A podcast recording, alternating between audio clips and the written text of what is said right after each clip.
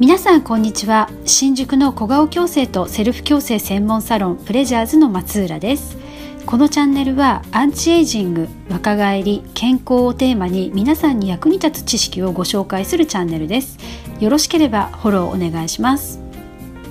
はい第3回目の配信は腸内環境の悪化は顔をたるませるっていうテーマでお話ししていきたいと思います。えー、皆さんは腸内環境が悪化するってどういうことか分かりますか？実は私たちの腸内には約1000種類そして100兆個で重さにすると約1.5キロから2キロくらいの腸内細菌っていうのが生息しているっていうふうに言われてます。でその腸内細菌は大きく分けて3種類に分類することができるんですけど、まあ、1つはまあ皆さんもよく知っている善玉菌そして2つ目は悪玉菌そして3つ目は日和見菌でこれが理想的なバランスっていうのがあるんですけど善玉菌が2そして悪玉菌が1日和見菌が7っていうこれが理想的なバランスっていうふうに言われてます。でこの日和見菌っていうのは善玉菌と悪玉菌のどちらか優勢な方と同じ働きをするっていう特徴があるんですよね。でその善玉菌が2で悪玉菌が1ですと善玉菌が優勢ですでそうすると日和見菌は善玉菌と同じ働きをしてくれます。でもこれが逆転してしまう、まあ、悪玉菌が2で善玉菌が1になってしまうと悪玉菌と同じ働きをすることになるんですね、うん、でその悪玉悪玉菌が増える。ですなわちそれが腸内環境が悪化するっていうことになるんです、まあ、その腸内環境のバランスが崩れるとかね。えー、腸内環境が乱れるっていうような言い方もしますよね。でじゃあその悪玉菌が増えるとどうなるのかっていうとその悪玉菌が出す毒性物質っていうのがあるんですけどそれによって腸管が麻痺して大腸の蠕動運動っていうのが鈍くなります。でそうすると便が出にくくなるので便秘になるっていうことなんですね。で便秘っていうのは腐敗物が腸内に蓄積された状態です、うん、そう生ゴミを体内に溜め込んでいるっていうことなんですよ。でこれね私たちの生活にちょっと置き換えてみて考えてみてほしいんですけど生ゴミをね捨てずにずっと溜め込んでいると、ね、嫌な匂いもしてきますしもうヌメヌメしてもうすごい気持ち悪くなりますよね。だからそれと同じことが体内で起こってるっていうことです。それで腸はその腐敗物を吸収してでそれらがまず血液に吸収されます。で血液に乗って全身に行き渡って肌に到達します。で本来だったら便によって排泄されるべき毒素が、まあ、残ってる状態ですよね。でそれが肌から出ようとする働きが肌荒れだったりとか吹き出物っていうことになるんですね。で最悪皮膚炎を起こします。でその皮膚の炎症っていうのは大切なコラーゲンを破壊します。で皆さんもご存知の通りコラーゲンっていうのは肌の弾力だとかあとはハリツヤ感っていうのをね司る成分の一つですから、まあ、それが破壊されるということは顔にシワとかたるみとかくすみとか、まあ、そういったものを作るっていうことなんですね。うん、この一連の流れが腸内環境の悪化が顔をたるませるっていうことのメカニズムになってきます。うん、まあ私にねこうして言われるまでもなく便秘が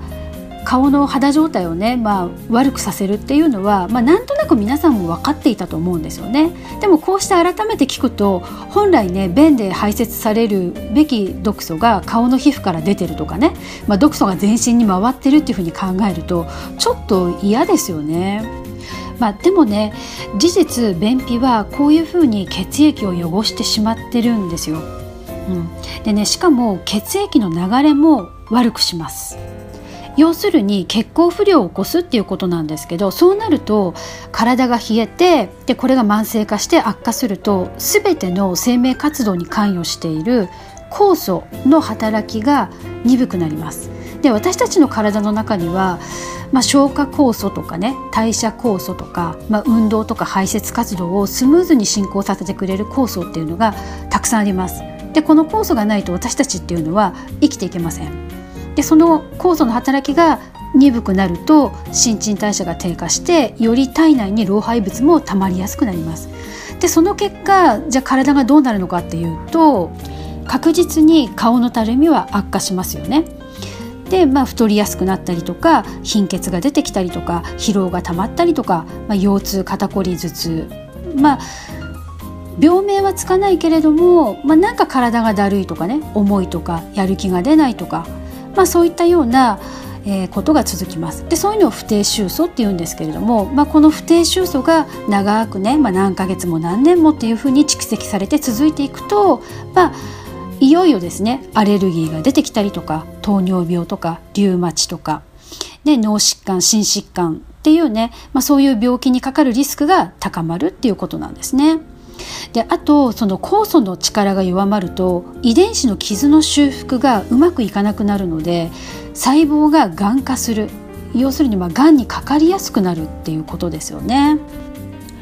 もうここまで来ると老化とか、ね、顔のたるみを通り越して生死に関わる病気にもなりうるもう本当に怖いものになりますよね。でもね私の中では便秘はもう病気と同じ位置づけなんですよ。もう便秘は病気だと思ってます。っていうのも、えー、私ね便秘にまつわるちょっとしたエピソードを持ってるんですよね。えーとね、私が19歳とか20歳ぐらいの時にイタリア旅行にね行ったんですよね。で北はミラノから始まって、まあ、ベニスフィレンツェで最後ローマで大体まあ6泊8日ぐらいの旅だったと思うんですけどでその間ね私一度も排便がなかったんです。ね、1週間以上もありますよね8日間の旅だから。で1回もなかったんですよ。でそれでどうなったかっていうと最後のローマで熱が出てぶっ倒れました なかなかのエピソードでしょまあ、今となっては、まあ、こういうふうにねもう笑い話でしかないんですけど、まあ、当時はね大変でしたよ。でまあ、こういうね、まあ、便秘に関する、まあ、経験を私はしているのでもう便秘っていうのはもう病気っていう位置づけにしてます。でここまでお話ししてきたのは腸内細菌のバランスが崩れると、まあ、悪玉菌が増えて、まあ、病気にもかかりやすくて、ね、たるみもあと見た目も老化も加速させるっていうことですよね。じゃあ逆に善玉菌が増えるとどうなるのかっていうことですよね。うん、もうお分かりですよね。もうこれとは真逆のことが起こります。で便秘が改善されて腸内の老廃物もしっかり排出されるので肌荒れとか吹き出物皮膚炎なども起こりにくいですしもちろん病気も起こりにくくなります。でこれだけでも精神的ストレスがねかなり軽減できて心身ともにすっきりすると思うんですよね。でね善玉菌っていうのは活性酸素を除去する力があるんですよ。これすごくないですか？で活性酸素ってねもう皆さんご存知だと思うんですけどしみしわたるみを引き起こしたりとか、まあ、病気を招く、まあ、いわゆるねもう老化の達人なわけですよ。でその活性酸素を除去してくれる働きがあるんですね。ということは善玉菌さえしっかり増やしておけば抗酸化作用が働いてアンチエイジングを勝手にしてくれるっていうことなんです。ということで次回はこの善玉菌を増やす方法っていうのをお話ししていきます。この放送でわからないことや疑問などがございましたら何でもご質問してください。では今回も最後までお付き合いいただきましてありがとうございました。次の放送でお会いしましょう。またね